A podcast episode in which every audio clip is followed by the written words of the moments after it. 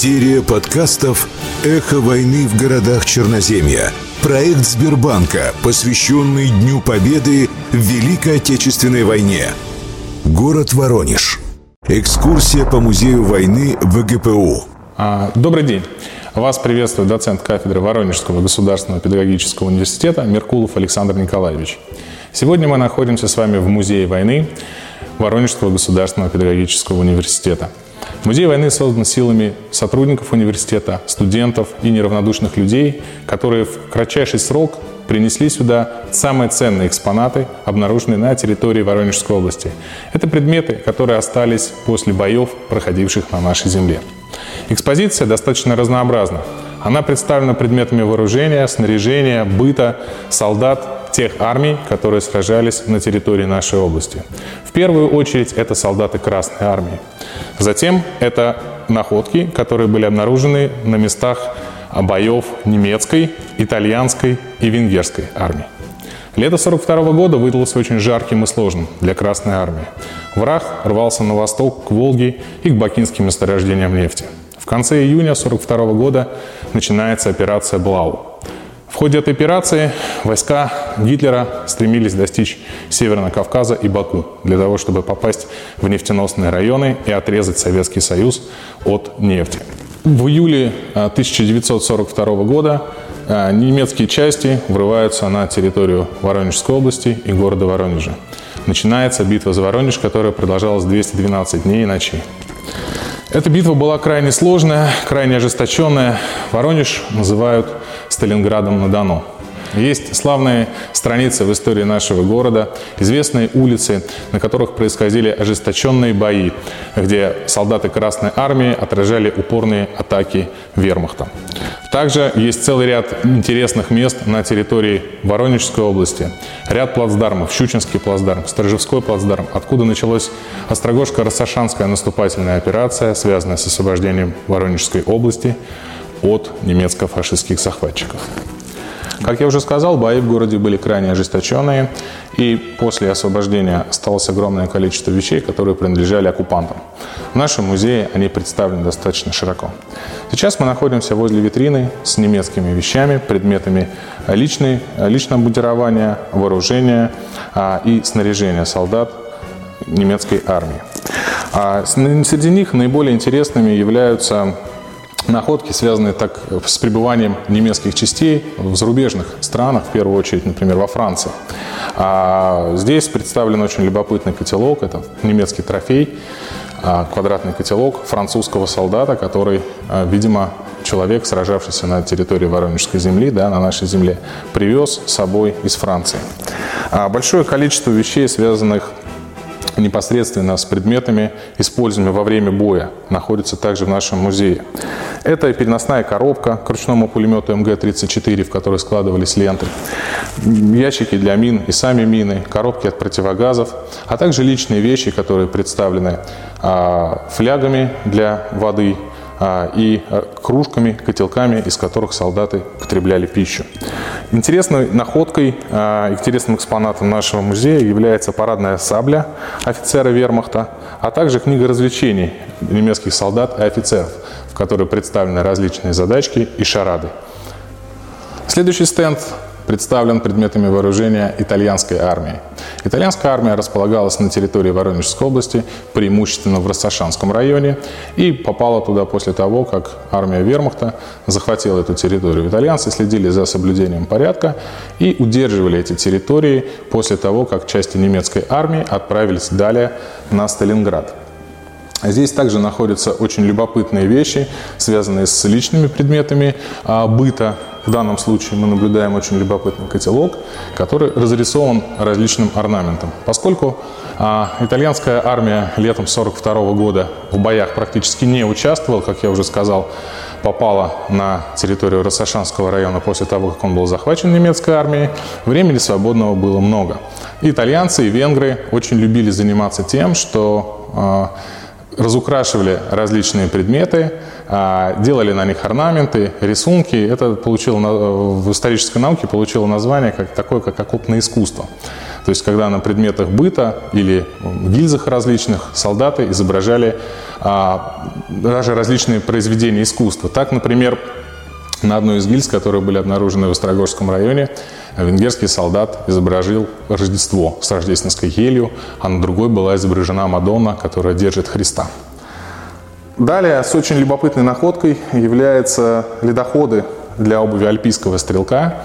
А альпийские стрелки также располагались на территории, итальянские альпийские стрелки располагались на территории Рассашанского района.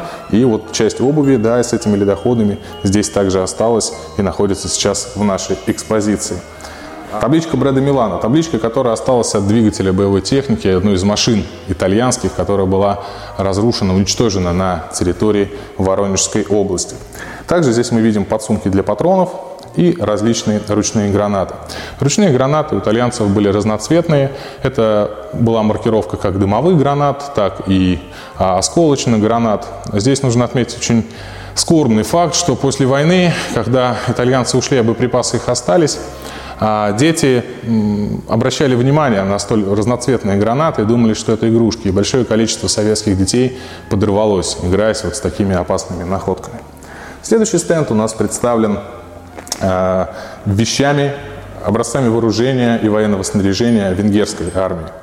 Здесь э, очень интересным является походный котелок алюминиевый, состоящий из нескольких частей, а венгерский котелок. Также у нас находится э, складная саперная венгерская лопатка, которой венгры копали нашу Воронежскую землю.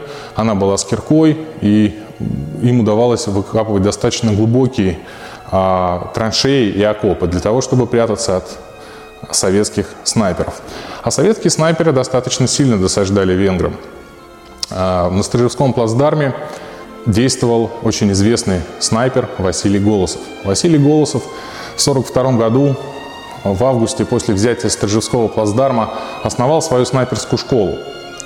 А сам Василий за несколько лет боев а, достиг результата более 400 бойцов и офицеров убитых со стороны э, немцев и венгров. Это один из лучших результатов за всю историю Великой Отечественной войны в снайперских боях и снайперских дуэлях. Среди убитых Василием Голосовым а, врагов находится более 70 снайперов э, немецкой и венгерской армии. То есть 70 раз он выходил победителем из снайперских дуэлей. Бои на Сторожевском плацдарме – это одно из наиболее героических и интересных э, страниц истории а, войны на Воронежской земле. Сторожевской плацдарм был захвачен войсками Красной Армии в августе 1942 года. Чтобы представить себе, насколько это было сложно, необходимо описать, что из себя представляет этот плацдарм и его географические условия. Это правый берег реки Дон, высокий, меловые скалы, отвесные скалы, которые возвышаются над уровнем Дона до 90 метров. Эти скалы приходилось брать солдатам Красной Армии практически без подготовки. Венгры, которые обороняли этот участок, не ожидали, что советские войска перейдут именно здесь в контрнаступление. Они считали, что это было попросту невозможно. Нельзя было залезть на такие скалы, когда с тебя сверху стреляли из пулемета и на тебя обрушился сквал минометных залпов. Но советские солдаты, солдаты Красной Армии, потренировавшись в Бобровском районе, а, достаточно успешно а, обманули противника а, и в ночь 4 на 5 августа 1942 года сумели захватить сначала узкую полоску этого плацдарма, а впоследствии расширить его. Все попытки венгров и немцев выбить Красную армию с этого плацдарма закончились неудачей. Много героических страниц посвящено обороне плацдарма, его удержанию. Помимо Василия Ивановича Голосова, о котором я сказал, а есть еще и очень интересная трагическая история с подвигом Чалпанбая Тулибердиева. Это киргизский солдат, который совершил, предвосхитил подвиг матросов.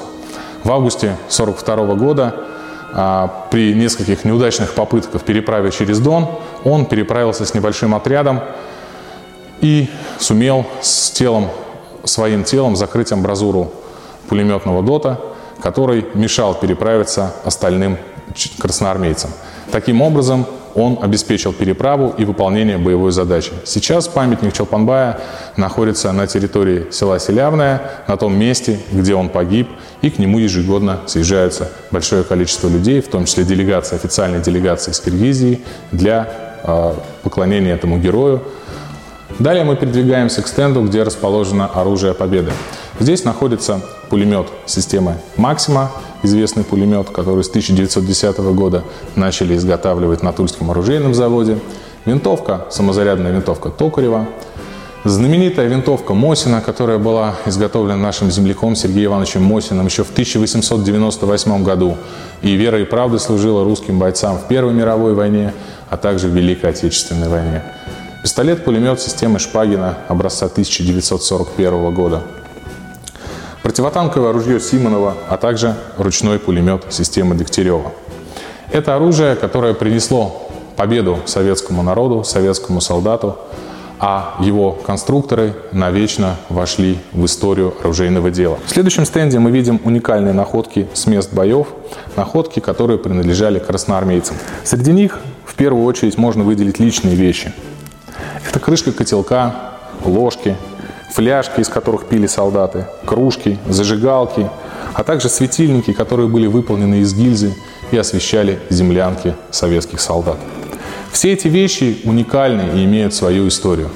Об ожесточенности боев свидетельствует тот факт, что одной вещью за короткое время могло пользоваться несколько солдат. Так, на данной крышке котелка мы видим надписи. Эти надписи означают фамилии и инициалы тех бойцов, которым эта крышка принадлежала. Здесь их три, то есть за короткое время сменилось три хозяина данной крышки. Также очень любопытной является стеклянная фляжка до первого боя. Эти фляжки изготавливали еще в Первую мировую войну, так же, как и некоторые ложки, которые мы здесь видим. Их осталось большое количество на складах, и ими активно пользовались и во времена Великой Отечественной войны. Очень интересной является каска – Каска или стальной шлем образца 1940 года также подчеркивает весь ужас тех событий, тех боев, которые происходили на Воронежской земле. На этой каске мы наблюдаем три вмятины от пули, то есть трижды она спасала своего владельца. Но последний раз спасти его, к сожалению, не смогла. После разрыва мины человек погиб.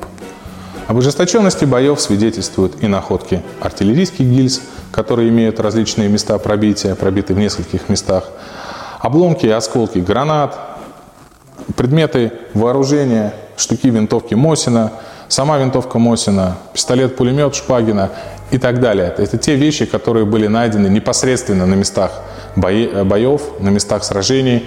А, в частности, в нашем университете действует поисковый отряд, который занимается поиском и участвует в вахтах памяти на Сторжевском плацдарме. Большая часть этих вещей, которые мы можем видеть в экспозиции, она была обнаружена именно в этих местах, именно на Сторожевском плацдарме. Сейчас а, ежегодно там проводятся вахты памяти, и ежегодно удается поднять не менее 50 солдат и офицеров Красной Армии и перезахоронить их с почестями. То есть это те места, где действительно каждые пять земли, каждый ее метр пропитан человеческой кровью. Останки солдат лежат до сих пор не захороненные, и их там тысячи. Наша задача, естественно, попытаться сделать так, чтобы эти солдаты нашли свой покой и были захоронены в братских могилах с полагающимся